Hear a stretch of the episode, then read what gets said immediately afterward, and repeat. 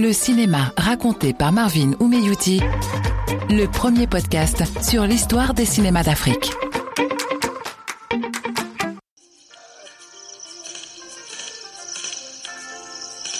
Je m'appelle Alcali. Je suis paysan. J'ai de l'argent.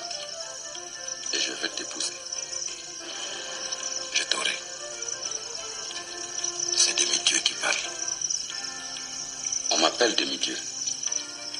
Parce que le patron après Dieu dans ce village, c'est moi. Toute une génération d'Africains et d'Ivoiriens connaissent ce monologue. C'est la voix de demi-dieu qui vient de rencontrer sa future sixième épouse dans le film Bal Poussière. Hello chers amis, je suis Marvin Oumeyouti et je suis très heureuse de vous retrouver pour vous faire découvrir ou redécouvrir un film marquant du répertoire cinématographique D'abord, Bal Poussière, c'est une fête qui s'est popularisée en Afrique francophone peu après les indépendances, où jeunes et vieux se retrouvent pour danser au clair de lune en soulevant de la poussière avec leurs pas de danse endiablés au rythme de la musique de l'époque.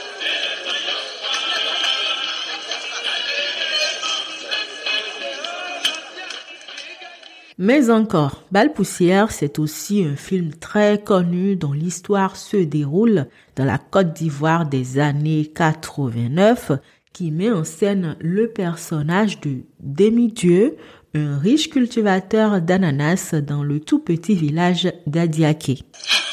le bal. Tu sais comment il appelle mon mari ton bal? Non. Balle poussière Vite. Je suis foutu, foutu. Je vais chercher mes affaires, je te rejoins. L'homme de la cinquantaine va tout mettre en œuvre pour faire de la belle et jeune Binta sa sixième épouse.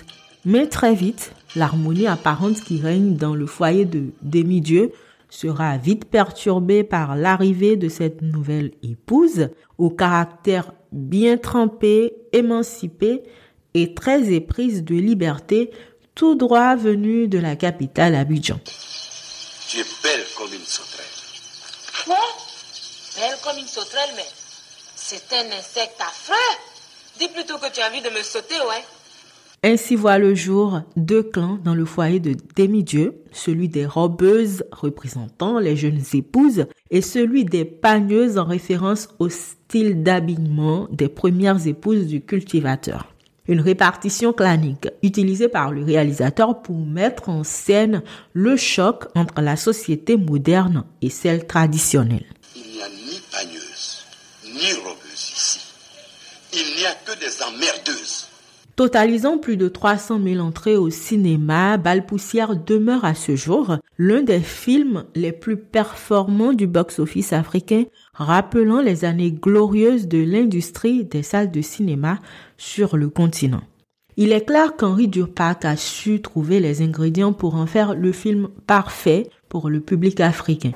Les écrans africains étaient envahis de films américains, de films égyptiens, de films hindous.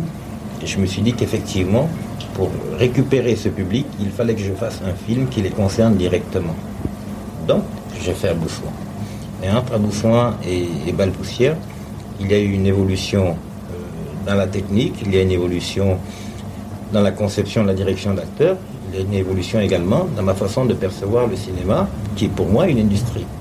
Et Balpoussière, c'est une approche totalement différente de tout ce que j'ai fait jusqu'à présent. Et justement, parlons d'Henri Dupac, dont vous venez d'entendre la voix. On peut aisément dire que c'est le père de la comédie africaine. Cinéaste ivoirien, connu pour avoir réalisé les meilleurs films d'humour à l'africaine, très tôt, le réalisateur revendique son parti pris de faire des films commerciaux sans occulter l'exigence d'écriture que nécessite un film d'auteur. Bal Poussière tranche en effet avec le récit dominant du cinéma de l'époque qui prenait souvent des allures de plaidoyer contre le néocolonialisme sous fond d'opposition entre pratiques culturelles et occidentales.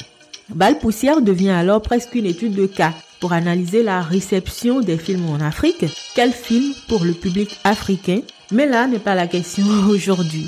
Ce succès du film pourrait s'expliquer par la légèreté du ton choisi par le réalisateur pour traiter de sujets aussi populaires que tabous comme la polygamie, l'éducation des filles, le mariage forcé et plus encore. Alors, comme ça, pour quelques jus de fruits, quelques malheureuses boîtes de conserve, vous allez me vendre.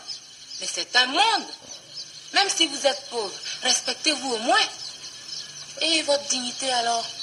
Hein? On n'en parle pas assez dans le succès d'un film, surtout africain, mais les acteurs choisis pour incarner les différents personnages dans Bal Poussière apportent un certain réalisme au récit du film. On y voit apparaître ceux qui deviendront les grands noms du cinéma ivoirien, notamment Demi-Dieu, incarné par l'immense acteur Bamba Bakari, Aki Delta, la réalisatrice et actrice qui a révolutionné la série télévisée en Afrique avec l'incroyable Ma Famille. Bal Poussière apporte de la fraîcheur dans un humour noir écrit dans un style de langage plus que populaire qui interpelle n'importe quel cinéphile du continent. Parce qu'un film, c'est de l'argent. Même si le film doit paraître euh, éducatif, il faut qu'il soit quand même euh, commercial dans ce sens qu'il intéresse un public et le maximum de spectateurs.